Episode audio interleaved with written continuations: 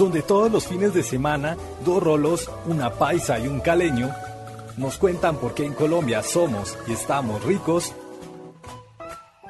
pero asintomáticos. En ricos pero asintomáticos sabemos el papel crucial que juega la educación para el desarrollo de la sociedad.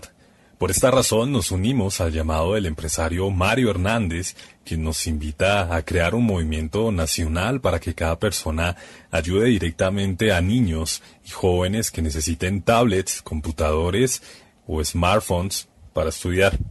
También quienes sepan de algún niño que los necesite o quien pueda donar pero que no sepa a quién puede escribirnos al DM de ricos pero asintomáticos. Perfecto. Ahora, eh, profe, hablemos del monopolio de la educación de FECO, de tema bastante intenso por estos días. La cuenta Harold Andrés escribe, la competencia mejora la calidad, los monopolios mantienen la obsolescencia. Además está el tema del adoctrinamiento. Al respecto, eh, Rafael Nieto nos da el siguiente dato. El 38% de los docentes en Bogotá dijo estar de acuerdo con la lucha armada. También vimos... Qué horror. También vimos en, el, el, taller en el que preguntan por los falsos positivos, poesías a Petro y demás, pero lo que más causa controversia es su renuencia a volver a clases presenciales. Martín Jaramillo dice, voucher educativo e impuesto de renta negativo, con bono por educación como política social. Milton Friedman más vigente que nunca. ¿Cuál es la solución posible y deseable con FECODE y la educación en Colombia? el problema de FECODE es muy bravo y hay que tener mucha voluntad y mucho carácter para enfrentarlo. Eh, ese es un cascabel complicado de ponerle a ese gato. Eh, ahora, si yo estuviera en el gobierno,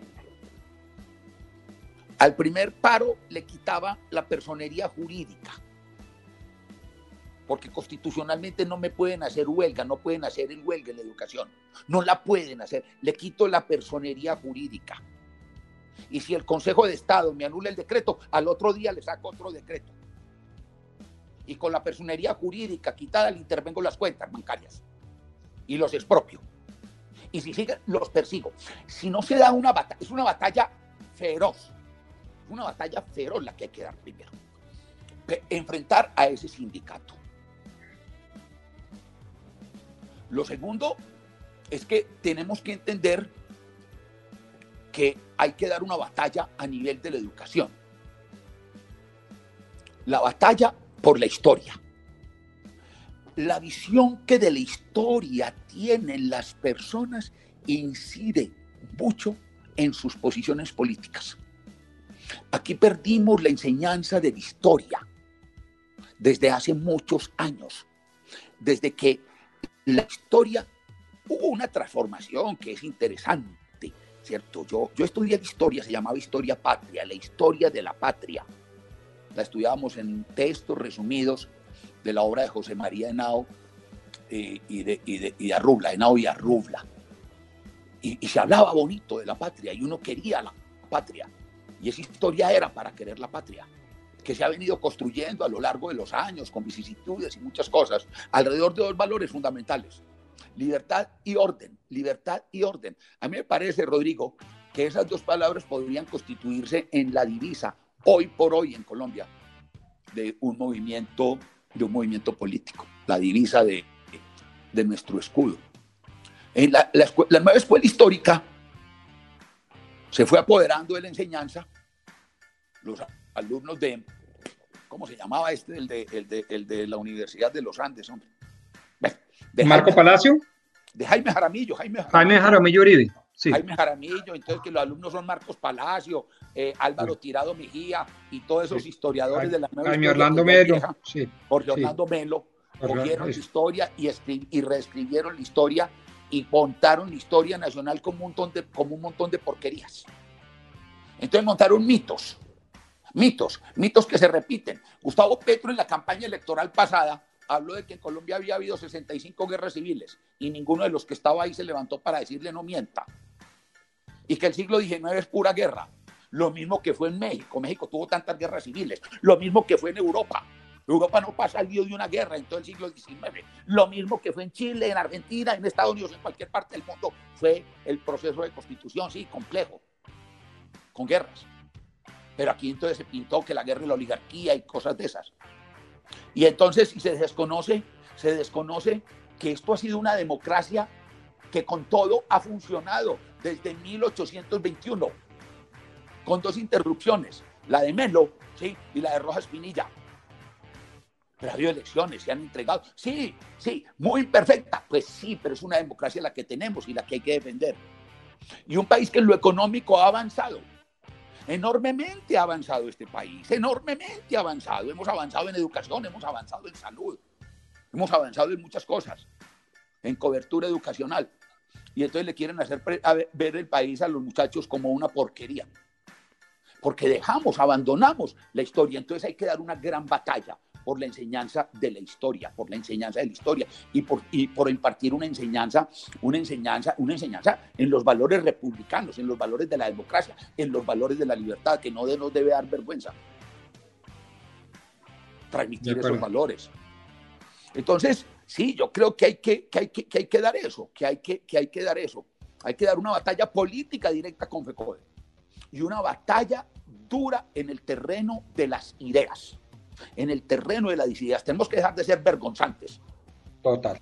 Tenemos que dejar de ver cuando decimos, hay que defender el orden. Sí, señor, hay que defender el orden. Hay que defender la libertad. Sin orden no hay libertad. Perfecto. Rodrigo, no sé si quiera de pronto complementar con algo. Sí, sí, sobre este punto no me puedo quedar callado, entre otras cosas, porque como les contaba al principio de esta agradable charla, el proyecto Visión Colombia tiene tres dimensiones. La primera de ellas es precisamente la de la narrativa histórica o eh, eh, eh, la guerra por las ideas, como dice el profe Vélez.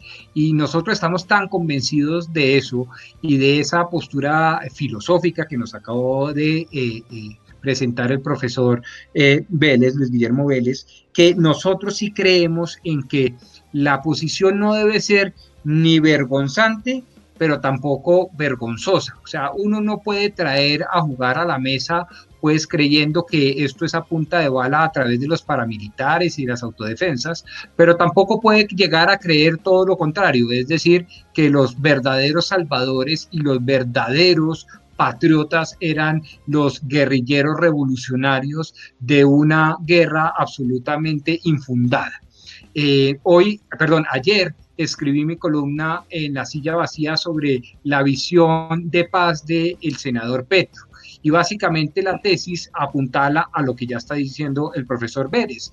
No se puede, y no, Colombia no puede dejarse trastocar en su cimentación básica, que es el conocimiento básico de una historia muy patriótica, muy republicana, en donde había unos buenos y unos malos, y en donde una sociedad con todas las vicisitudes, dolencias y dificultades estaba tratando de salir adelante y veníamos por muy buen camino a pesar de lo que lo mucho que nos faltaba y que nos sigue faltando, pero veníamos rompiendo una cantidad de tabús eh, sobre los cuales nosotros eh, mm, pues crecimos, mi generación por ejemplo, que no se podía domar la inflación, sí se puede domar la inflación, que no se podía domar el gasto público, sí se puede domar el gasto público, que el tema de la tasa de, de evaluación y revaluación, eso era básicamente un galimatías incontrolable, no, se pudo controlar, que no podíamos tener una sociedad preponderantemente de clase media, logramos en el siglo XXI tener una sociedad preponderantemente de clase media, etcétera, etcétera, etcétera. Y esto se dio de la mano no de la guerrilla, y no de la guerrilla marxista comunista, ni de la leninista, ni de la urbanista, no, se dio de la mano de fundamentalmente el sector empresarial colombiano. Y lo que nosotros estamos diciendo en Visión Colombia 2022, de la mano de todos estos centros de pensamiento, mire, profe Vélez, que el año pasado sacamos un libro que se llama Colombia, una nación hecha a pulso con el Instituto de Ciencia Política y cogimos a una cantidad de expertos a hablar sobre distintos temas que Colombia Internacional, que Colombia Cafetera, que Colombia Económica, que Colombia Política, eh, muy guiados de la mano de, por ejemplo, Fernando Cepeda Ulloa, etcétera, y mostrábamos las virtudes de la época republicana en todas estas aristas de nuestra historia. Y eh, pues obviamente hay muchos lunares, nadie los niega, pero también hay muchos amaneceres. Y eso es lo que nosotros queremos mostrar. Nosotros sacamos un policy paper cada mes. Nosotros sacamos dos eventos que reúnen, a, concitan alrededor de 500 personas aproximadamente cada 15 días. Y todo esto para tratar de reconstruir una historia. Estamos haciendo unos cursos políticos de jóvenes o para jóvenes, perdón, en donde pretendemos en, solo en el 2021 capacitar a 400 potenciales líderes para las próximas elecciones. Y todo eso parte de la reconstrucción de la narrativa histórica y de el debate de las ideas, como dice el profe Vélez. Y nosotros creemos ciegamente que a pesar de las dificultades, hemos sido relativamente exitosos y que a pesar de las dificultades hay unos héroes y esos héroes son ciertos políticos, ciertos científicos, sin duda alguna, artistas y deportistas, pero fundamentalmente el grueso es el empresariado y no me estoy hablando de los grandes empresarios del país solamente, sino del grueso del empresariado, es decir, de las MIPIMES, del pequeño, mediano empresario, ¿sí? Y todo eso ha hecho de Colombia lo que Colombia es hoy, no la guerrilla la guerrilla fue mala, la guerrilla fue atroz, violenta, sanguinaria, ¿sí? Con lo cual las causas objetivas de la legitimación de la guerrilla son no solo históricamente insuficientes, anacrónicas y falaces, sino que además altamente perjudiciales, porque significa que esas mismas causas, estoy hablando que la pobreza, que la marginalidad, que el problema campesino, que el problema de las etnias, que la exclusión política, etcétera, etcétera, etcétera, pues podrían servir igualmente para seguir legitimando la causa armada de la mano de las disidencias de las FARC, a manera de ejemplo, o de cualquier otro grupo armado organizado. Y eso es un grave error. Los malos fueron los guerrilleros, los malos fueron los paramilitares, los malos son los criminales, la criminalidad, y los buenos son todo el resto de colombianos, la gran, gran, gran, gran mayoría de colombianos que estamos sentados de este lado de la mesa, del Estado de Derecho, de este lado de la, eh, de la mesa, es decir, de la democracia, del sistema republicano, de la atribución de poderes, del respeto por las libertades personales, etcétera, etcétera, etcétera. Y eso es lo que hay que reconstruir. Y si es FECODE o cualquier otro sindicato público o privado el que trata de malformar la historia para obtener unos réditos políticos y económicos, me parece que nosotros desde la sociedad civil tenemos, como diría Don Quijote de la Mancha, ponernos lanza en ristre y defender la idea republicana, defender la democracia y el Estado de Derecho y las libertades personales, personales sobre todo. Así es. Perfecto. Eh, siguiendo con, con Rodrigo. Míreme, Andrés. Ah. una cosita, Andrés. ah, adelante, adelante, profesor. Mire, mire, mire la, historia del país hay que mirarla con cariño, sin, sin exaltaciones, sin, sin negar los problemas y las cosas, pero hay que mirarla, hay que mirarla con cariño, que, porque, porque, porque uno, uno está unido a esas generaciones, es ese esfuerzo y esa cosa. Uno, un país que no, que no, si no logramos que la gente mire eh, eh, la, historia del siglo XIX y la historia del siglo XX con cariño, vamos a seguir en un gran enredo. Entonces yo diría, como, como en, los términos de Rodrigo, también hay que ponerse esa meta, ¿cierto? Tenemos que, que, lograr que los jóvenes se reconcilien con esa, con esa, con esa historia, ¿cierto? Y, y, y empezar a evidenciar cosas muy importantes. El país venía muy bien, el país venía muy bien, el Frente Nacional fue una cosa muy bonita, eh, eh, bajo el Frente Nacional, que superaron esos conflictos de los años 50 y 40 tan bravos, cayó terriblemente la tasa de homicidio, la economía crecía, mejoraba la educación, mejoraba, iba, el país iba en una senda muy buena. Y cuando, cuando vino la, el derrumbe pues, de los países socialistas y el comunismo y todo lo demás, pues uno esperaba que esta guerrilla colombiana fuera desapareciendo prácticamente por por inanición, de un lado, por, por, por el crecimiento, por las mejoras en las condiciones de vida del país que deslegitimaban ese discurso, y por otro lado, por la falta de soporte financiero e ideológico a nivel internacional. Y ¡pau! Rodrigo y amigos, sobrevino el narcotráfico.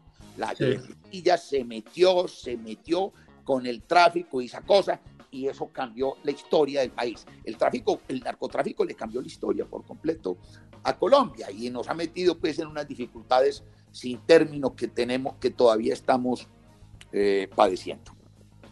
Gracias, profesor.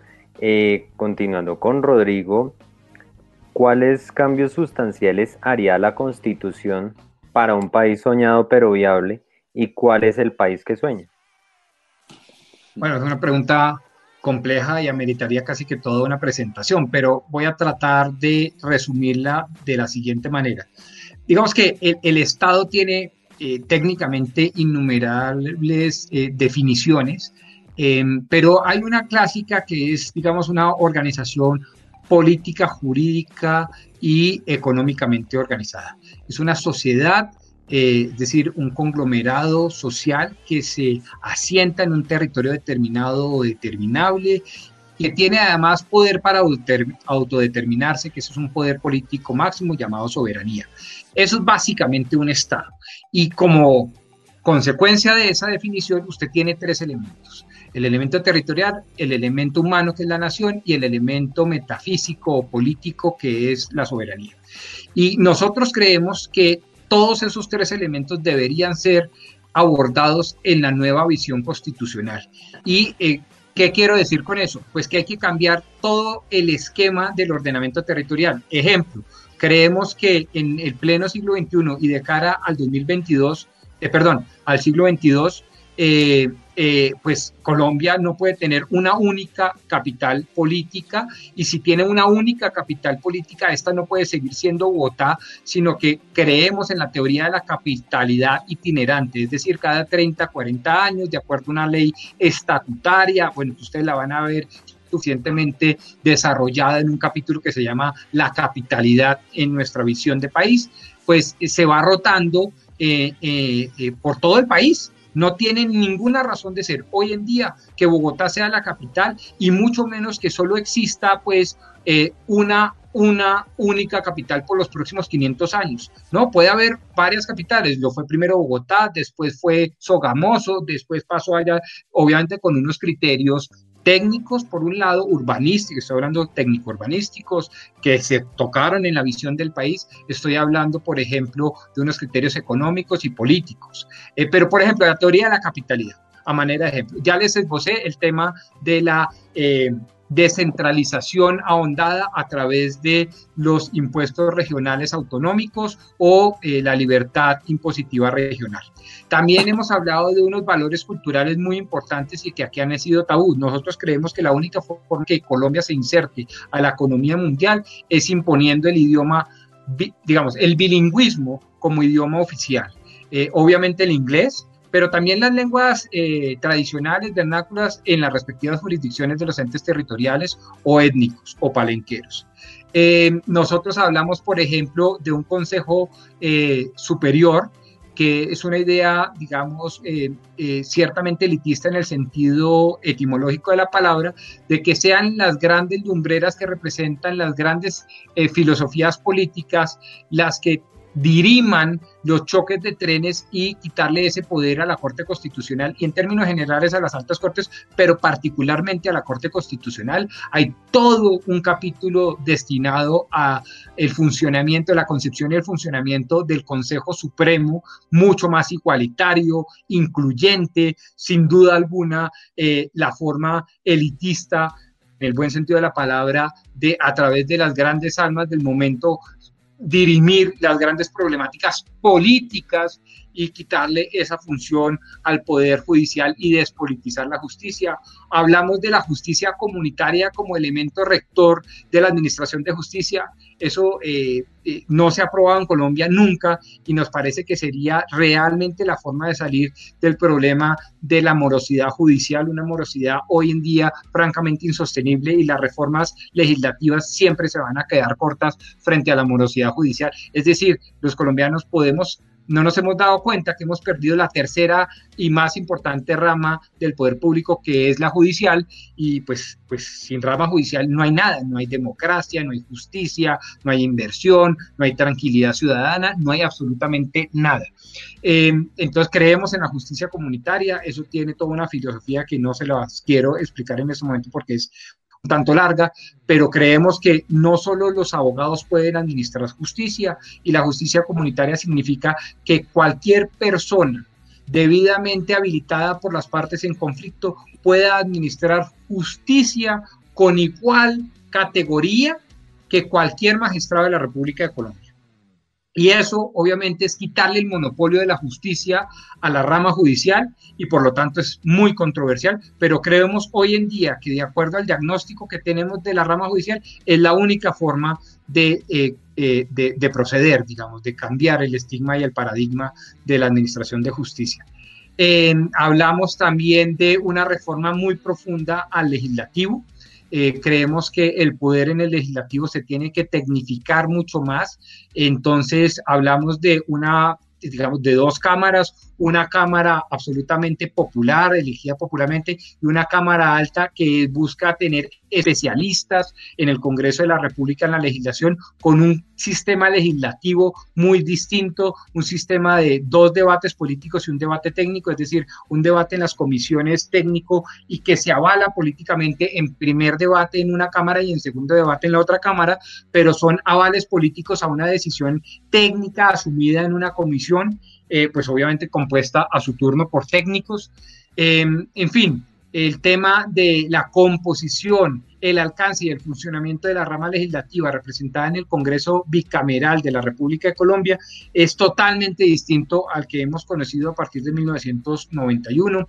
Se le da un vuelco total sin perder la esencia del 91 que defendemos, eh, se le da un vuelco total a los órganos de control, a la banca central, pero defendiendo las bondades. Es decir, nosotros creemos en un eh, régimen de hacienda mucho más corto, mucho más digerible, mucho más sencillo que el que tenemos ahora, eh, pero defendiendo la autonomía, independencia y tecnicismo eh, de la banca central. creemos en un revuelo y una jerarquización, o bien, barajar las cartas de la jerarquía de los derechos. Hoy en día, como todos sabemos, todo es un derecho fundamental, así sea por conexión, por anexión, por lo que sea, todo es derecho, eh, perdón, fundamental. Eh, y eso no puede ser. Nosotros creemos en la división de derechos de aplicación inmediata y derechos de aplicación no inmediata. Eh, entonces eso le daría toda una perspectiva distinta al ciudadano para realmente jerarquizar las prioridades, tanto individuales como colectivas. Creemos a su turno en una manera distinta de concebir la defensa de estos derechos de aplicación inmediata a través de la tutela, naturalmente, y otros derechos de aplicación no inmediata en donde la tutela no podría caber nunca, y por ejemplo no podría caber tutela contra sentencias judiciales eh, a manera de ejemplo. En fin, eh, la visión eh, consagra una cantidad de elementos alrededor de los tres elementos esenciales del Estado del poder político llamado soberanía, del elemento físico llamado territorio, ordenamiento territorial y em, obviamente del elemento nacional. Hablamos, por ejemplo, de comunidades intermedias, hablamos de entes territoriales intermedios, eh, en fin, cosas que nunca se ha visto en la historia constitucional de Colombia y que creemos podrían ser muy rescatables de cara a los próximos 200 años. Perfecto, no sé si el profe Luis Guillermo quiera añadir algo más. No, no, no, me, estoy muy, muy, muy entusiasmado escuchando a, a Rodrigo. Me gusta mucho. Eh, tal vez sí, a mí me parece que hay temas de, de, federalismo fiscal en el, que, en el que nos falta hacer la tarea y, y, ha dicho cosas pues, sumamente interesantes. Perfecto. Doy paso entonces a mi compañero Juan. Muchas gracias. Juan, puedes seguir. Eh, bueno, yo le quiero preguntar al profe eh, Luis eh, que, que si Duque, ¿usted considera que Duque le anda pavimentando la llegada del gobierno a una izquierda, ya sea muy radical, como nos puede presentar Petro o el señor Robledo, que yo insisto que ese man no es de centro, y, o algo más como tipo Fajardo o algo así? ¿Le está pavimentando el camino Duque? No, no, no, no. Eh, eh, eh, no, no va a llegar, no va a ganar la izquierda en el 2022 ni Fajardo. Va a ganar un candidato de centro, de centro derecha. No hay que, no tenemos que asustarnos pues mucho, mucho con eso. Hay que trabajar en esa dirección y hay que luchar. El trabajo que viene haciendo pues Misión Colombia y el que viene haciendo mucha gente es, es muy importante en ese, en ese sentido pero no, no, no, no, no, no creo, no creo que, gane eh, de un hombre de izquierda. Ahora, evidentemente, Duque, pues, eh, Duque, Duque es, es, es muy ambiguo, ¿cierto? Duque es muy ambiguo. A mí, yo le leí a Duque cuando eh, estaba en el Congreso y lo seguí en sus intervenciones en el Congreso y hablé en una oportunidad ampliamente con él aquí en Medellín, cuando apenas era un precandidato del Centro Democrático, y a mí el hombre me descrestó. Y me descrestó porque le vi un conocimiento de, de detalles, no el conocimiento del especialista. Yo lo puse a prueba con temas que yo conozco, del sector eléctrico, de servicios públicos, temas de legislación y normativa ambiental, asuntos que yo conozco. Entonces le preguntaba y, y, me, y me, llamaba la atención el conocimiento que, que tenía de esas cosas. Eso me, me, llamó mucho la atención. Luego hizo planteamientos con relación al Estado, con relación a los manejos monetarios, en fin, que me parecieron buenos. Eh, sí, eh, Rodrigo dice algo cierto. Él eh, íbamos en una senda relativamente buena en, en, en, en 2019, a pesar de, pues, de algunos deslices con el tema de que no me gustaron, de, de, ministerios nuevos y muchas consejerías y muchas, y, mucha, y muchas carajadas.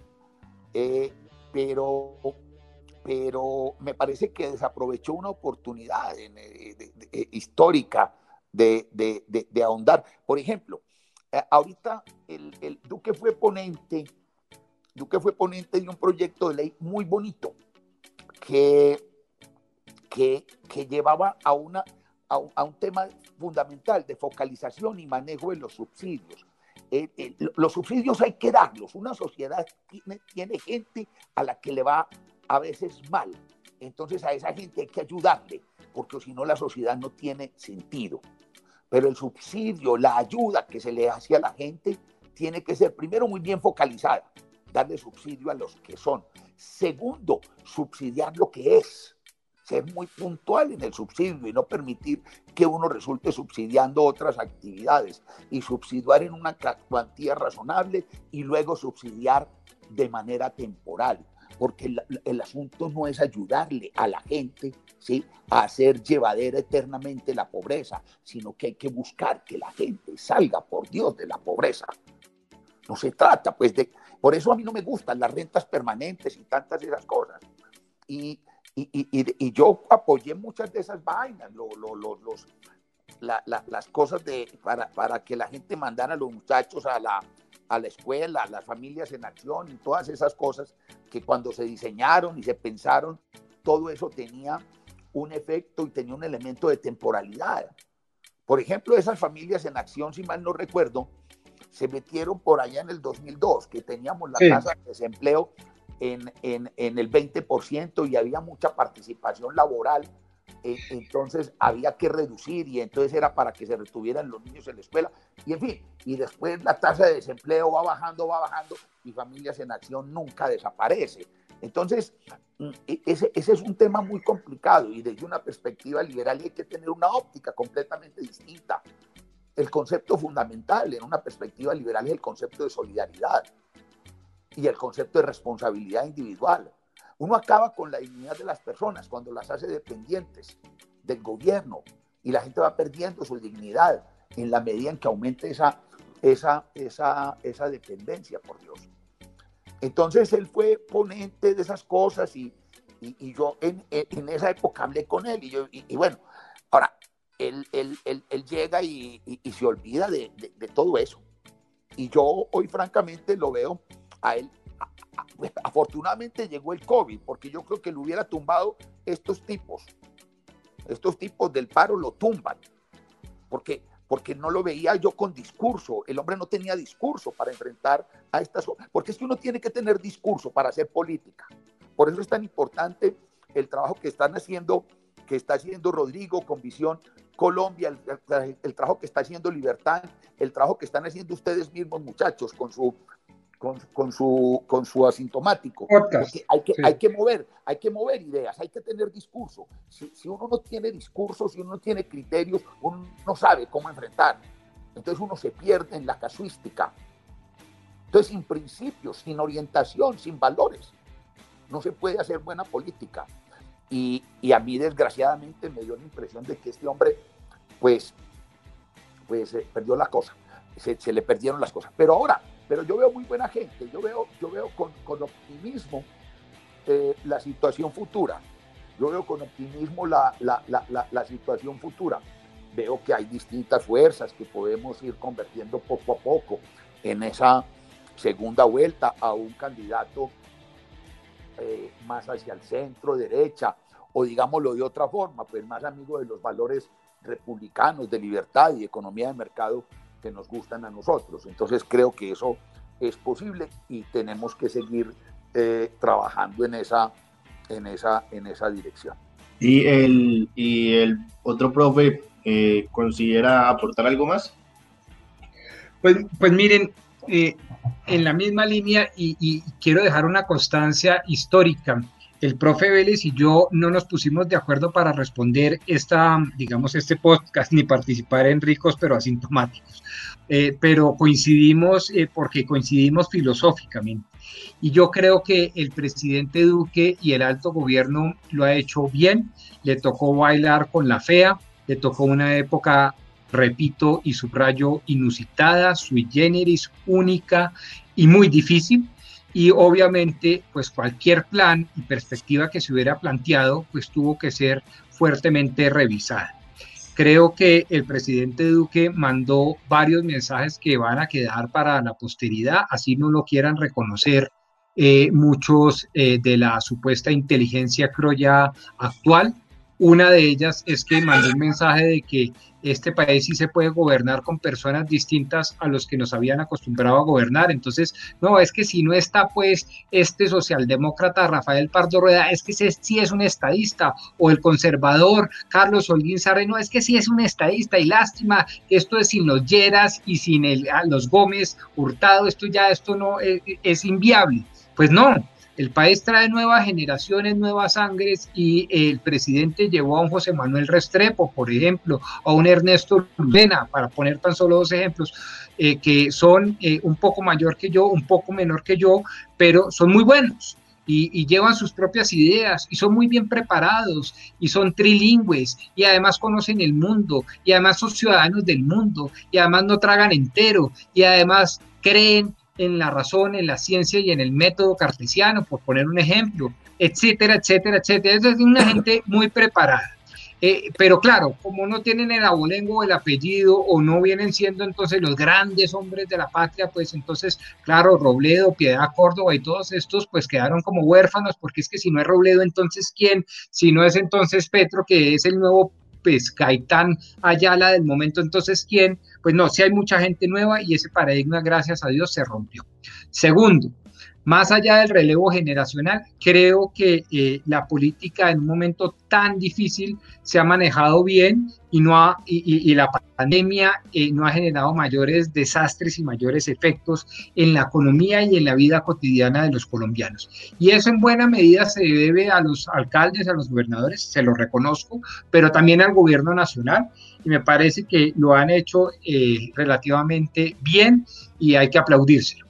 Eh, también, tercero, eh, me parece que no se puede endilgarle la culpa a este gobierno si llega un gobierno de izquierda, izquierda camuflada, asintomática, un poco vergonzante, como seguramente sería la del doctor Fajardo o la de ciertamente una izquierda ya más dura, reconocida como la de Petro y Robledo, etcétera, etcétera. Pero yo no creo que si llegan, y ojalá no lleguen naturalmente, al poder, eh, pues sea culpa de este gobierno. Yo creo que, digamos, las eh, fuerzas demócratas, liberales clásicas, incluso los libertarios, los conservadores, los demócratas cristianos, eh, pues deben hacer un acto de contrición por un lado, decir, oiga, no todo lo hemos hecho bien, hemos cometido errores, pero en términos generales eh, lo venimos haciendo más bien que mal, eh, a tal punto que enfrentándonos a la mayor criminalidad que haya visto seguramente la humanidad durante tantas décadas, que fue la guerra irregular de guerrilla, la guerrilla narcotizada, la guerrilla terrorista los paramilitares terroristas, etcétera, etcétera, la sociedad salió adelante y salió gracias a unas ideas liberales, conservadoras, libertarias, demócratas cristianas, que han mantenido la libertad y el orden, como decía el profe Vélez, pero que han mantenido sobre todo una antorcha y no la han dejado apagar, que es la del sector productivo, la de la locomotora de ingresos, la que genera empleo, la que genera nuevos inventos, la que genera nuevas plazas de trabajo, la que genera oportunidades, la que financia en buena medida la educación, la que le da los tributos necesarios a un Estado que ciertamente necesita de unos subsidios para la clase más favorecida, pues perdón, menos favorecida, etcétera, etcétera, etcétera. Entonces, me parece que Duque representa eso. Y, ustedes lo ven, el tema de la mermelada prácticamente se acabó, por no decir que se acabó. El tema de poder creer en la atribución de poderes, oiga, yo ejecuto, si ustedes me dicen que cree un ministerio de, no sé, de deporte o de ciencia, porque eso se crea por ley, pues yo lo ejecuto y ahí está el ministro y toda su burocracia y ahí está la ministra y toda su burocracia y está la oferta institucional en ese sentido. De manera que digamos, me parecería históricamente injusto achacarle los eh, desastres y, digamos, lo desafortunado que para este país pudiera ser el hecho de que llegue el populismo, el socialismo del siglo XXI, moderado con los verdes o acentuado con Petro al poder en el 2022, echándole la culpa al presidente Duque y a todo su equipo de trabajo. Me parece que eso es injusto. No estoy diciendo que a mí me gusta todo lo del presidente Duque, no. Eh, no estoy diciendo que eh, no eh, amerite muchas críticas, inclusive de los amigos, por supuesto que sí, pero en términos generales y bajo una mirada estructural, telúrica, transversal de la historia, no creo que sea la causa eficiente ni la razón para decir, gracias a Duque y a su mal gobierno, junto con la doctora Marta Lucía Ramírez, tenemos a los de la izquierda montados en el poder. No, no me parece que eso sería injusto, repito. Así es. Ok, entiendo, profe. Eh, listo, y siguiendo, con, siguiendo también con usted, eh, eh, pues inspirándonos en el doctor Bernión, cuéntele a nuestros oyentes qué es ser de centro derecha.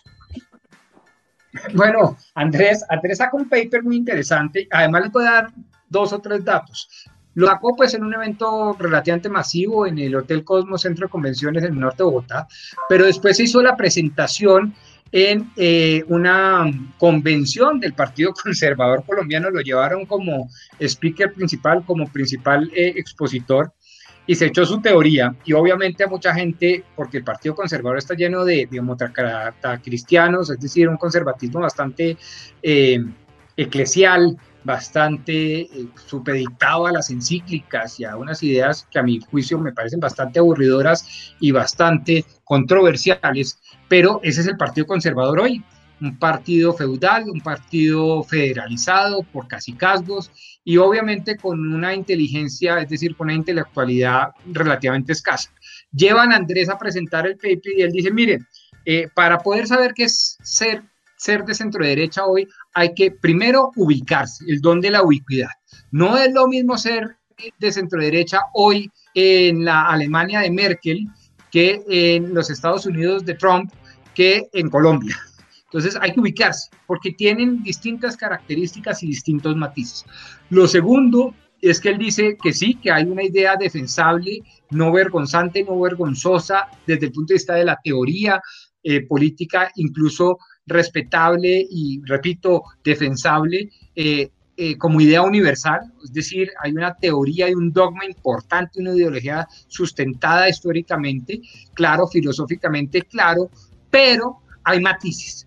y cuando usted le habla a todos estos conservadores rancios de matices, pues eso es casi como dudar de Dios en el partido Mira, ¿no?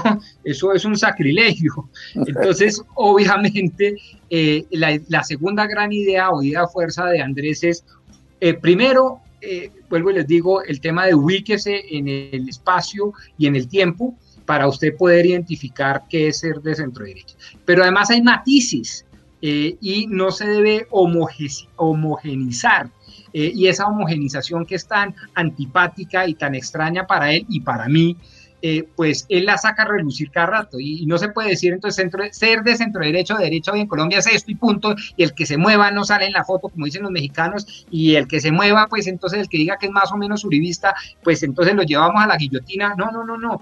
No por ejemplo él dice para para ser de centro derecho o derecho hoy no hay que ser uribista y yo comparto 100% esa tesis, a pesar de que Uribe ha sido, sin lugar a dudas, el mejor expositor quizás de los últimos tiempos de esa mm, cosmovisión política. Eh, en fin, eh, me parece que eh, ese, ese elemento lo trata más bien a través de los matices. Y por último, obviamente dice, bueno, pero además, ¿qué sí nos va a diferenciar de todos los demás? Y los cuatro aspectos son eso. Primero, respeto al Estado de Derecho y básicamente la idea central es el Estado pierde cuando no gana. Es decir, cuando las reglas de juego se aplican de manera antojadiza, subjetiva, caprichosa. No, yo le doy 10 años de cárcel al asesino, pero si el asesino se pone un brazalete de la FARC, no solo no le doy cárcel, sino que le doy un cupo en el Senado, pues obviamente el Estado como tal se descabraja, se rompe como, digamos, cualquier represa que tiene una mínima fisura. Inmediatamente se destroza. Eh, y eso le pasa al Estado de Derecho. Las leyes y el Estado decimonónico liberal sí que fue exitoso en eso. Es decir, las leyes tienen que aplicarse sin distinción de clase, de clero, de raza, de etnia, de, región, de nada. Se aplica. Eh, y eso me parece que es valioso.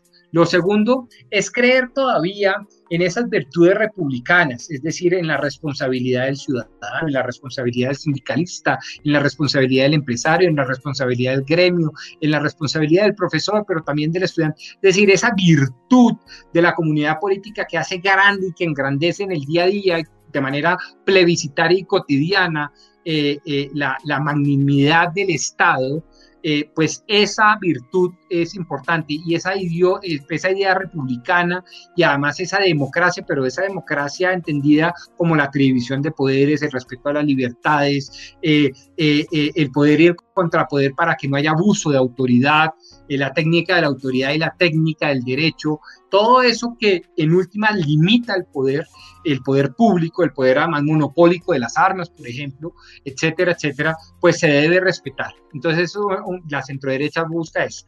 Y no acabarla, como lo dicen los socialistas, sino todo el contrario, reforzarla para que no haya excesos de poder. Eh, tercera, la, la irrestricta defensa a las libertades personales. Eh, y, en eso, pues no solo estamos hablando de libertad de reunión, de asociación, de cultos y eso, sino de todo el destino propio que cada quien se quiere dar a sí mismo. Eso es muy defendido por Andrés y por todos nosotros. Y por último, pues todo eso obviamente tiene un factor vector eh, eh, comunicante, que es el, el sector productivo, el andamiaje de la iniciativa privada, de la economía libre de mercado, economía social de mercado, si usted quiere traer la escuela de Friburgo, la escuela alemana de Friburgo, bueno, perfecto, pero en última siempre la economía libre de mercado, em, eh, el tema de, respeto, admiración por la generación de riqueza, el tema de distribuir eh, la riqueza, pero a través del el trabajo fundamentalmente que se da en el mercado y no por el Estado, etcétera, etcétera. Entonces esas cuatro ideas conforman una gran y sólida mesa. Respeto y acato al Estado de Derecho, sistema preponderantemente democrático del poder público y de la creación de la voluntad del Estado, sistema preponderantemente democrático. Tercero, eh, el respeto irrestricto por las libertades personales, el Estado está a favor y debe estar al servicio del ciudadano y no viceversa. Y cuarto, eh, sin lugar a dudas, el tema del sector productivo, de la iniciativa privada, del empresario, de la economía de mercado eh, y de defender eso que es en últimas la, última antorcha que queda en la cueva de, de, o en la caverna de Platón, para seguir con este filósofo. ¿no? Eh, y, eso es lo que dice básicamente el paper. Entiendo, no, muy bacano, la verdad. Muy, muy chévere. Y sí, es entendible que eh, haya matices, o sea, que no sea todos como tirando para lo mismo. Es mejor que, aparte de eso, la hegemonía del partido esté como dispersa, por así decirlo. O sea, la, la ideología del partido esté más dispersa, no tan, no tan junta, porque pues eso genera una especie de dogmas.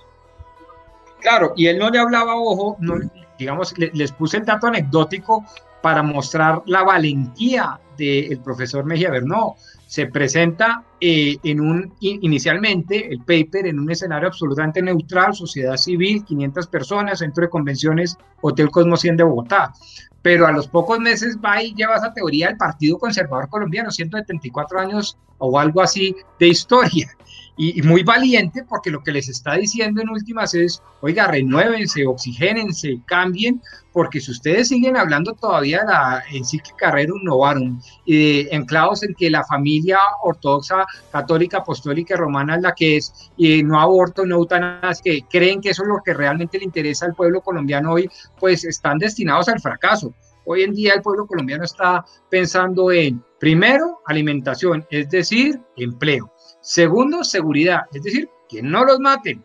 Y tercero, lo que está pensando es en otras condiciones de mejoramiento y de movilidad social. Y para eso creen las tecnologías y para eso cree en, en, otra serie de cosas, inclusive la inteligencia artificial, y no pues estar pensando en la familia sistémica y paternalista que pregonaba pues don Laureano Gómez Castro.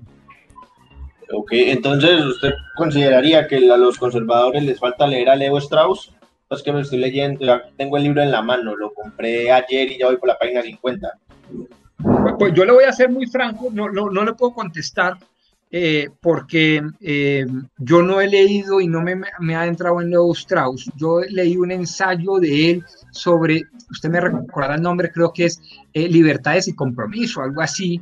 yo, yo, yo no conozco el, el, pensamiento profundo de Leo Strauss. Lo que sí le puedo decir es que eh, hay una fuerte tendencia, ustedes ya citaron a dos, por ejemplo, estaban citando a Daniel Reisbeck y a eh, Santiago Castro, ambos miembros activos del Partido Conservador en su época, hoy ya renunciaron muy lúcidamente a él, pero en su época fueron miembros activos de juventudes conservadoras y se lanzaron por el Partido Conservador y demás. Eh, y lo que quiero decir con estos ejemplos, que hay muchos otros, entre esos este servidor, es que el partido tiene que citar a Disraeli, a Edmund Burke, tiene que traer obviamente las enseñanzas de un político exitoso de la época contemporánea como José María Aznar. Sin lugar a dudas, la Thatcher tiene mucha influencia en el conservatismo moderno universal. Eh, obviamente los, este, los eh, conservadores eh, humanistas alemanes de la línea de Konrad Adenauer. entonces nosotros tenemos a Winston Churchill para citar y no solo pues a, no sé, a, a Laureano Gómez o a, mm, bueno, cualquiera otro de estos líderes y caudillos del siglo pasado a Misael Pastrana o a Guillermo León Valencia. No, nosotros eh, podemos citar y debemos citar un conservatismo mucho más universal, mucho más centrado en la economía y en el bienestar real de la gente antes que en la vida después de la vida y, todas esas cosas que son muy propias del Estado, eh, eh, pues digamos, del Vaticano, del Estado de las, de las encíclicas papales esa democracia cristiana yo creo que en Colombia tiene muy, muy eh, fregado al conservatismo colombiano. Miguel Antonio Caro. Sí, sí, sí, exacto. todavía citando a, José Eusebio, ni siquiera Miguel Antonio. No, no, Miguel Antonio Caro, pues yo, es, un, es, es, un gran pensador. A mí me gusta sí. mucho. Me gustan mucho los pensadores de una sola pieza. Mm. Sí, pues. porque, no, no. uno ve allí todo el edificio conceptual. Obviamente, pues a Miguel Antonio Caro decirle eh, que había que ayudarle a, a, los pobres, hay que ayudarle a salvar el alma. Pero claro, claro, claro, claro, no, no, y, y profe Vélez, o sea, es bueno citar de vez en cuando a don Miguel Antonio, a Rafael Núñez, me gusta eso. Los, los logros del conservatismo, hombre, se, se inventaron Ecopetrol, el Seguro Social, pues el presidente verde, es decir, el primer presidente latinoamericano que habló de la responsabilidad eh, ambiental y social, ambiental. Ah, no, Misael, el código de Misael, Pastrana, claro. En fin, o sea, muchísimas cosas y muy admirables todas ellas. Eh, pero, pero digo yo, debe eh, el partido, pues, el, dirigente, incluso el que hace política allá en Casanare o en, o en, o en La Guajira, pues, pues no solo debe citar a estos señores, sino también salirse a, citar y a tener presente otras, otras ¿no? Lumbreras. Sí. Bueno, entonces, eh, para, hoy Rodrigo. Señor. Entonces les echó todo este cuento allá a Omar Siempre, y todos los demás viejitos. Ya, claro, claro, yo, yo hice una presentación, bueno, Andrés Mejía hizo la presentación en esto, eso fue en el Tequendama, una cosa fantástica, y yo y mucha gente, el senador Pedraza, pues, por ejemplo, y, no tengo ningún problema en decirlo porque esto es de público que, que, que, son estas ideas, que por qué hay que cambiar tanto, que, que cómo así que reforma pero no revolución, más bien que reforma cuando el partido odia la revolución. Y entonces, pues, senador, una cosa es la revolución y otra cosa es la reforma. Eh, reflexiones sobre la revolución francesa es precisamente eso, una apología entera a la reforma sistemática, organizada, paulatina y no a la revolución 180 grados de los franceses. Mejor dicho, pero explíquele usted a estos senadores y a estos representantes que a duras penas pueden llegar a citar a Gilberto Astarte Avendaño y eso, ¿sí? ¿Qué es, ¿Cuál es la idea del cambio paulatino del conservador para construir sobre lo construido. Acuérdese que don Edmund Burke decía, nos anclamos en el pasado para proyectarnos en el futuro, ¿sí? Eh, y entonces, eh, pues eso obviamente les queda grande. Sí, claro, claro, claro, claro, de todas maneras está bien. Hombre, pero mire, mire, ¿qué se hizo Enrique? Enrique, Enrique Gómez. No, el, el doctor Enrique murió. El doctor Enrique murió hace año y medio quizás hace año y medio murió. Sí, señor. Lastimosamente, porque ese era un señor muy valioso, pero muy valioso. Exactamente, exactamente. Yo tuve hace como cuatro o cinco años una conversación con Enrique Gómez Hurtado en algún cóctel. Y entonces él decía, eh, eh, no, es que, bueno, al fin y al cabo era hermano de Álvaro y, no podía sustraerse a esa influencia pues tan poderosa de una mente tan dialéctica, tan flexible como la de Gómez Hurtado que, es que es que uno está anclado, uno está anclado en ciertos valores filosóficos fundamentales. Uno no está anclado en las expresiones contingentes de esos valores. Por eso es que usted, mi estimado Rodrigo, yo lo noto, usted, usted es un espinociano, a usted se le nota esa cosa. por, por, por aquellos los atributos que, que, llevan a la causa sui, a la causa última de todas las cosas. Sí, pero venga, venga, pero el asunto, el asunto es ese. Digamos, hay cosas, hay cosas que, que, que son fundamentales, que son anclas, pero que alrededor de esas anclas permiten toda la, la, la, evolución y toda la diversidad y todos los matices y toda la flexibilidad y la dialéctica del pensamiento y del quehacer y de la vida y de la vida social escribí hace poco un artículo sobre, sobre Mario Vargas Llosa, que cumple 85 años. ¿sí? Y Mario Vargas Llosa me parece un personaje pues absolutamente extraordinario. Me gustaría mucho que me honrara leyéndose ese artículo en mi blog. Se llama Los 85 años de Vargas Llosa. Y entonces, en ese libro que yo menciono allí, que se llama la, la, la, la mm, El llamado de la tribu, Sí, buenísimo, buenísimo. Buenísimo libro, es una hermosura de libro. Espectáculo. ah, un espectáculo, eso es un imperdible. Sí, es buenísimo, explica todo muy bien. hay que, hay que leerse ese libro, muchachos, y hay que hacer leer ese libro. Y entonces él dice, ¿cuál es el ancla finalmente que, nos pega a todos los liberales? ¿Cierto? yo, yo escribí, voy a leerle dos parrafitos, si, si, me, si me perdonan, muchachos, y usted, Rodrigo. Sí, señor. Yo escribí, Aarón es uno de los siete pensadores liberales que Vargas Llosa analiza en esa espléndida autobiografía intelectual que es su libro La llamada de, la tribu. Los otros seis son Adam Smith, Ortega y Gasset, Hayek, Popper, Isaiah Berlin y el también francés Jean-François Rebel. En esa obra, un novelista latinoamericano expone el pensamiento de un escocés, de un español, de dos austríacos, de un judío letón y dos franceses. O si se prefiere, de dos economistas, cuatro filósofos y un sociólogo. Esa diversidad de geografías, culturas y trayectorias intelectuales en una muestra tan reducida de pensadores es un indicio claro de lo que Vargas Llosa señala con acierto como el rango distintivo del pensamiento liberal, cuál es la diversidad de aproximaciones que emerge a partir de la adhesión a una sola idea fundamental. Comillas de Vargas Llosa, la libertad es el valor supremo y ella no se divide, no se fragmenta, es una sola y debe manifestarse en todos los dominios, el económico, el político, el social, el cultural, en una sociedad verdaderamente democrática. Ahí termina. ¿Cómo le parece esa hermosura? Espectacular.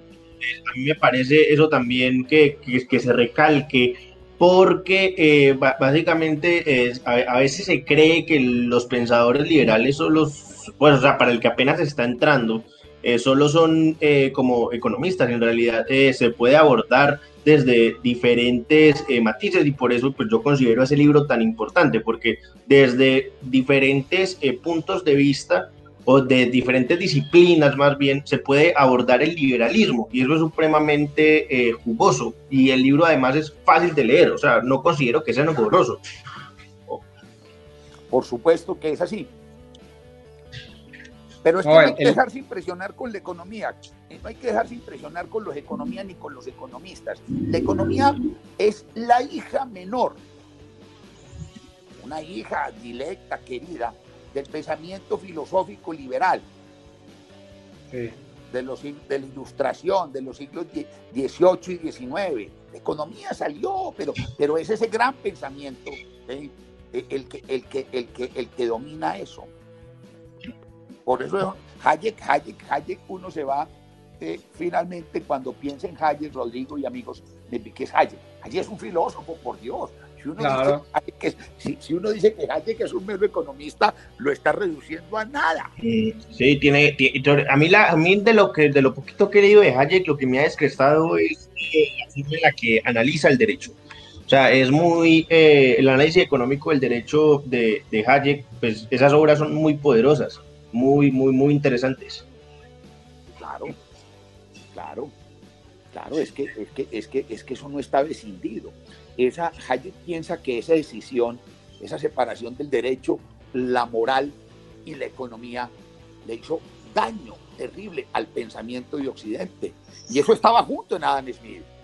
Claro, es que Adam Smith era, profesor de, Derecho Civil, si no estoy mal, o sea, en un eh, prólogo de la eh, teoría de los sentimientos morales, creo que se explica que él, la parte de, era, era docente de derecho, no recuerdo si era de civil, eh, y, la, y, la, cosa es que pues también lo considero que no se debió separar, o sea, eh, porque al final los abogados acaban legislando sin un conocimiento de economía y eso acaba pues mortificando mucho a, a, a, todos, nos hace mucho daño que, que, que quienes legislen no sepan de economía. Sí, claro como decía el fue el Bill Brandeis. ¿Recuerda lo que decía el Bill Brandeis, Rodrigo?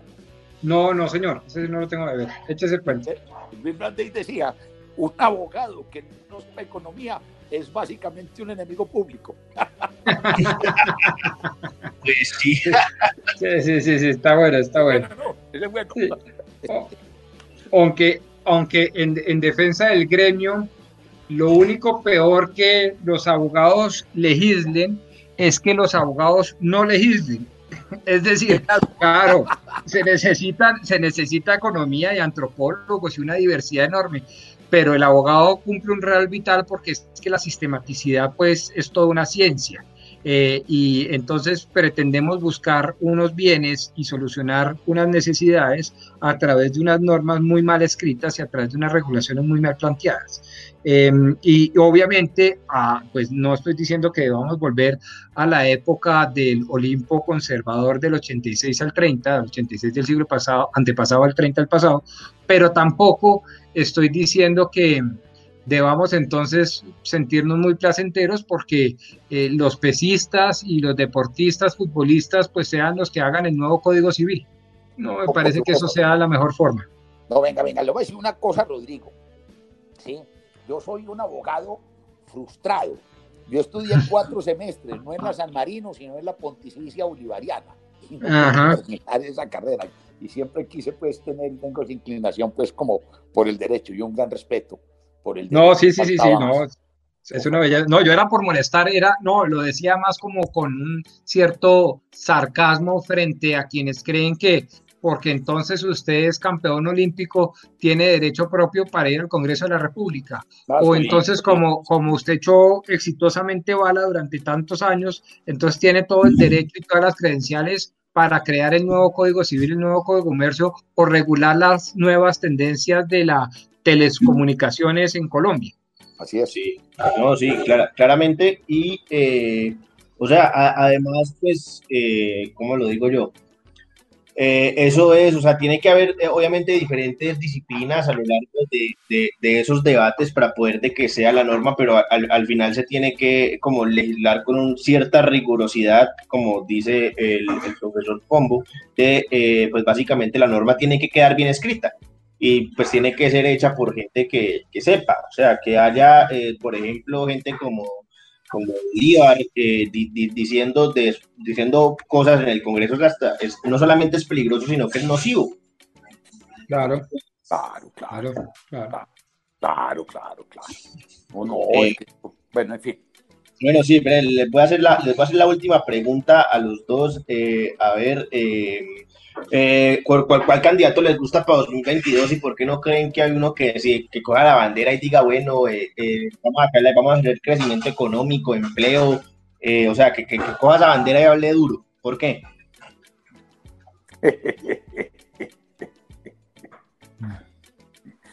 a mí todavía no me gusta ninguno.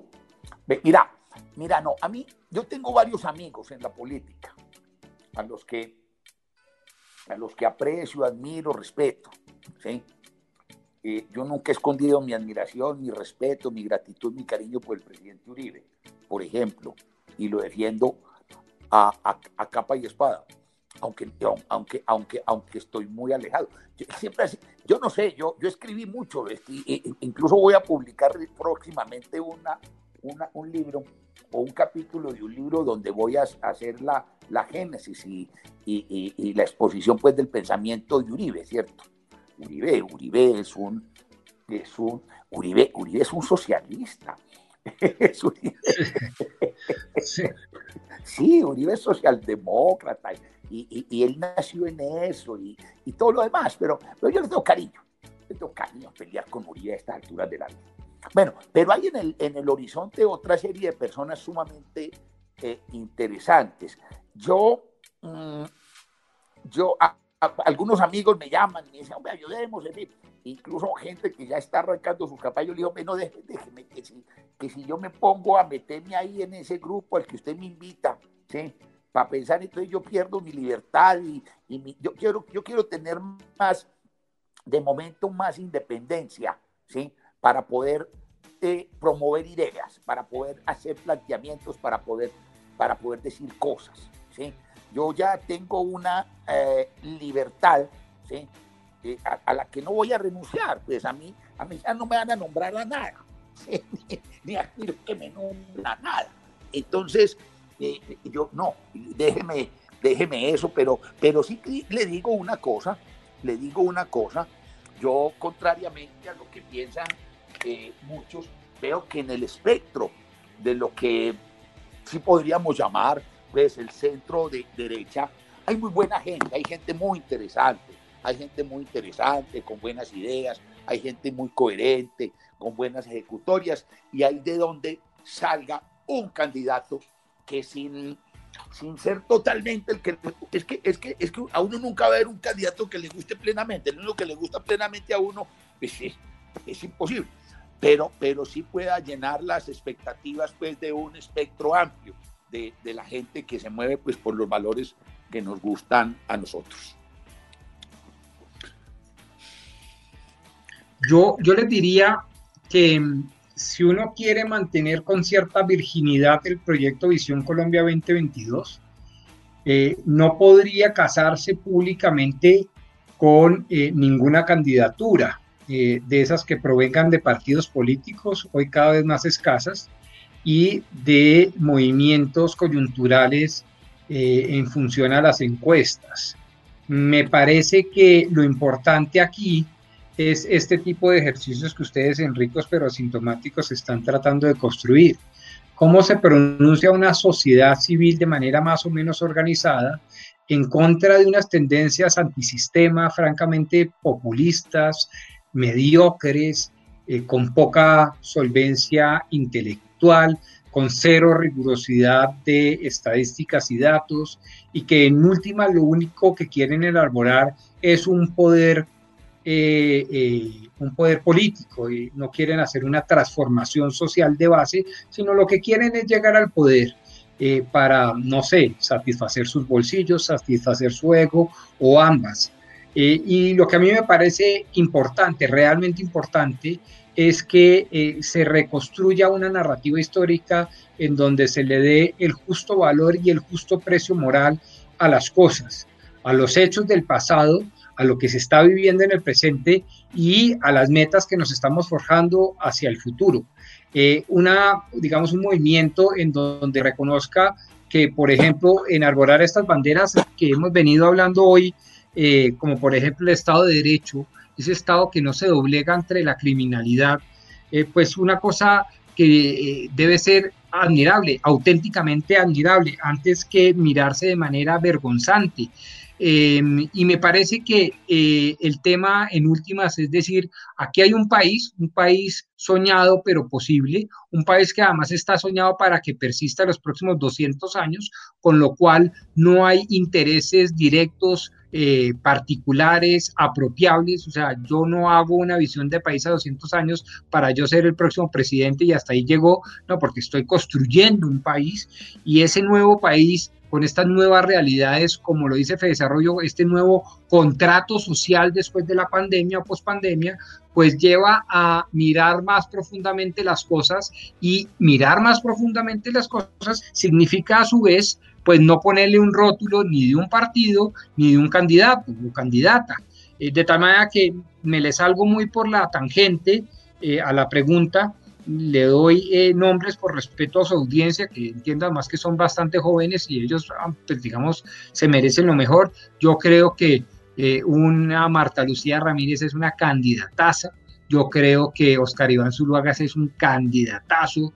Yo creo que un Juan Carlos Echeverri es un candidatazo. Yo creo que ese tipo, ese perfil de, personas pueden eh, llevar a, a Colombia a buen puerto. Pero usted me pone incluso a, Oscar Iván o Marta Lucía o a Echeverry, por poner tan solo tres nombres, eh, eh, sin, sin una visión de país clara, pues yo les digo que eso es como lo decía Sénica, cualquier, para cualquier eh, navío que no tenga un puerto de llegada, cualquier viento le es adverso. Y creo que eso es lo que está pasando hoy en día. Y se lo dije al presidente Duque. Antes de proponer el mejor programa de gobierno, la idea es proponer la mejor visión de país. ¿Cuál es la mejor visión de país? Eh, y sobre eso construimos el programa de gobierno y sobre el programa de gobierno construimos el plan de desarrollo y sobre el plan de desarrollo construimos la ley X, Y, Z, el COMPES X, Y, Z. Pero lo primero es visualizar un país y, que genere alternativas, ¿no? Que genere opciones frente a ese socialismo del siglo XXI tan rampante y tan poderoso. Eh, de tal manera que pensar en candidatos no me parece eh, lo más importante y apremiante en este momento. Bueno, muchas gracias a los dos. Entiendo, entiendo muy bien las posiciones de ambos, así que pues yo le doy a dar paso a Víctor. Muchísimas gracias desde ricos pero asintomáticos a nuestros dos invitados y por último, pero no menos importante, quisiera que cada uno me recomendara, bueno, a mí a nuestros oyentes, algunas cuentas tuiteras algunas cuentas tuiteras. Empiezo usted, profesor Vélez, porque me toca entonces recordarlas. no sé. Eh, cuentas tuiteras, cuentas tuiteras. Pues hombre, yo... Ah, no, no sé, no se me ocurre, pero en eh, eh, Twitter hay gente muy buena. Profe, nos manda entonces un, un listadito. Lo vamos a sacar. Y usted nos dice ¿Cuáles cuentas recomienda? Cuando tenga, cuando tenga como tiempito de pronto. Ah, me pongo, pues, pienso, pienso más en el asunto. Ajá. Ah, bueno, bueno, déjenme pensar, pues yo le digo, yo le mando una, una, una cosita con eso, yo no sé. Si lo eh, puede decir así al, al, de seco. Mire, yo les digo así, eh, una, con una cierta clasificación. Cuando, cuando a mí me gusta como reírme un poco, pero además mirar como pensamiento de fondo, hay como eh, tres profesores, dos goditos y uno de izquierda. El de izquierda es Iván Garzón Vallejo, un paisa de Medellín. Eh, y los dos goditos son Andrés Molano Rojas y Andrés Mejía Bernó. Me parece que, que, que, que ahí hay siempre como unas ironías, un sarcasmo y una cosa en relación con la filosofía y siempre haciéndole ojitos a la historia y a la economía y todo eso a mí me gusta porque pues lo pone a uno como a pensar. Eh, en lo que tiene que ver con datos, eh, datos que uno usa y que le parece chévere y que son creíbles y eso, eh, eh, Santiago José Castro y eh, Daniel Reisbeck se han dado a la tarea de que básicamente cada trino va acompañado de, datos y de pruebas y de cosas. Me gustan mucho esos. Y de políticos, a, mí me gustan mucho como cuatro o cinco. Rafael Nieto Loaiza, me gusta el hijo de Pacho Santos, no me acuerdo, Gabriel Santos creo que se llama, congresista, parece muy bueno. me, me gusta mucho un tipo toro que es de izquierda moderada, es de los verdes, pero razonable, reflexivo, joven, pilo, dialéctico, que tiende puentes de racionamiento. Eh, ese me parece bueno, bueno. Eh, muchas veces coincide con Gabriel Santos y con otro que es muy bueno de región, de Armenia creo que es, o de Pereira, que es Gabriel Vallejo Chufi, estupendo. Eh, digamos esos, esos tres. Y ya tallas mayores, pues, digamos, Senado y eso, hay dos senadores que me, gusta seguirlos, Paloma Valencia y eh, un cartagenero que se llama Fernando Araujo. Yo a eso los sigo, yo a eso les creo, yo a eso los, los leo, eh, dicen cosas sensatas, valientes. Fernando Araujo, Comisión de Presupuesto en el Senado, y Paloma Valencia, Comisión Primera Constitucional, pues mucho más política yo creería que con esas recomendaciones uno se, digamos, genera un abanico de posibilidades bastante agradable. Muchísimas gracias, ¿no? Son excelentes recomendaciones. Señor. Pues ahora que, escucho a, Rodrigo ya se me ocurrieron pues muchos, Adelante. Para no quedar con ninguna tarea, ¿cierto? Obviamente pues yo recomiendo a Libertad. Claro. Mucho. Yo recomiendo pues a Majo, Majo es muy buena tuitera. Daniel me gusta mucho, Daniel Reisbeck. Me gusta eh, Vanessa. Tino Jaramillo me parece que es que escribe unos trinos maravillosos y saca una columna los sábados que se llama Economía de, para, para, para, mi sobrina o para mi prima. Absolutamente hermosa. Sí, sí, Tino escribe muy bien. También me gusta mucho Gabriel eh, Vallejo, ¿sí? Eh, bueno, Paloma también la leo, le sigo sus cosas. Eh, y bueno, esos básicamente. bueno, muchísimas gracias. Son, excelentes recomendaciones. Le recordamos a nuestros oyentes eh, participar en la votación del señor tweet de esta semana y no nos despedimos sin antes agradecer por la disposición, por la voluntad, por el aportar desde los conocimientos, desde el deber ser y pues con toda la buena gana a nuestros dos invitados. Muchachos, ¿quieren expresarle algo a los invitados? Sí, claro. Eh, no, muchas gracias por su disposición, por todo el tiempo que nos dieron, por responder todas las preguntas tan claramente y ampliamente también. Eh, no, este programa de esperanza, eh, que se vale también soñar eh, por un mejor país, con instituciones como Visión Colombia 2022 y en la academia, que contamos con profes como el profe Luis Guillermo. Me gustó mucho la química de ustedes dos. Me parece que el programa fluyó muy bueno y que, no, pues entonces este segundo experimento de, hacer el programa con dos invitados, no, pues quedó genial. Muchísimas gracias a los dos. No sé, mis compañeros. Con el mayor gusto. Sí, no, igualmente agradecidos porque, porque realmente la, nos han, nos han eh, colaborado en esta, en esta nueva entrega. Digamos que, se refresca un poco más la perspectiva también que algunas personas tienen de pronto sobre, sobre la relación liberalismo, libertarismo y conservadurismo y porque digamos es, es una relación que puede fructificar sin entrar como a, como, como dicen popularmente, a pisarse las mangueras los unos a los otros, y nada, muchísimas gracias. Eh, y yo le digo, no, profe, eh, profe, la verdad eh, lo disfruté mucho, aprendí bastante y pues nada, gracias por aceptar la, la, invitación. Fue un momento muy agradable. Bueno, muchas gracias, muchas gracias muchachos por esta invitación. Fue muy rico conversar con ustedes. Eh, espero que ustedes no se hayan aburrido y que me vuelvan a invitar algún día. Me gustó mucho conversar con Rodrigo.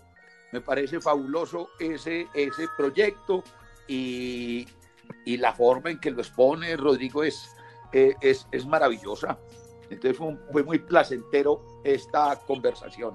Pero yo quisiera sumarme a la gratitud de, de estar acá en, ricos pero asintomáticos diciéndoles que lo que están haciendo es mucho más importante de lo que ustedes mismos seguramente se imaginaron al momento de crear el producto y de lo que están logrando y alcanzando con el producto mismo.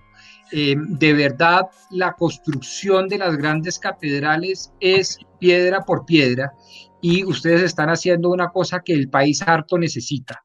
Obviamente, eh, acompaño este agradecimiento diciéndoles que para mí fue un total eh, honor, no solo placer, subrayo, honor el haber compartido con el profesor Luis Guillermo Vélez un espacio. Yo, yo estaba muy tranquilo porque como lo sigo en Trino y lo invitamos eh, a exponer una vez en, en, Visión Colombia y mis amigos de Libertad que me han hablado muy bien de él y María José Bernal, etcétera, etcétera, yo sabía que íbamos a coincidir fácilmente, porque recuerden ustedes el famoso escolio de don Nicolás Gómez Dávila, cuando se le preguntó, ¿y qué es ser conservador?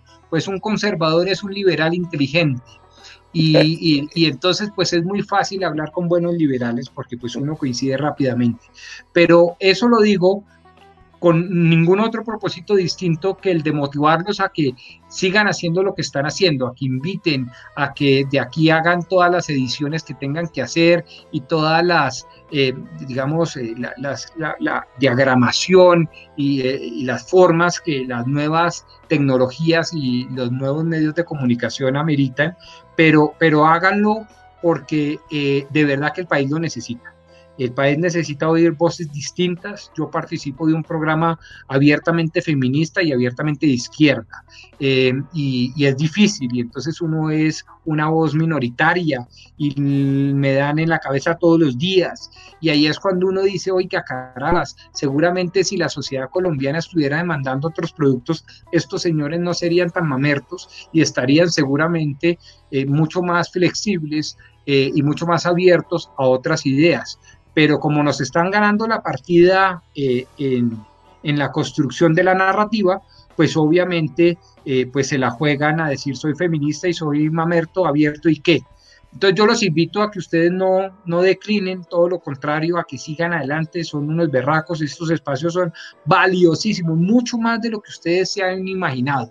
Y, y por eso quiero decirles que eh, acompaño la gratitud y el honor de haber estado compartiendo esta mesa con los Guillermo Vélez, pero simple y llanamente para decirles a ustedes, sigan adelante, no desfallezcan, porque necesitamos muchas voces que estén dispuestas de manera no vergonzante a cambiar la mentalidad de los colombianos. Así es.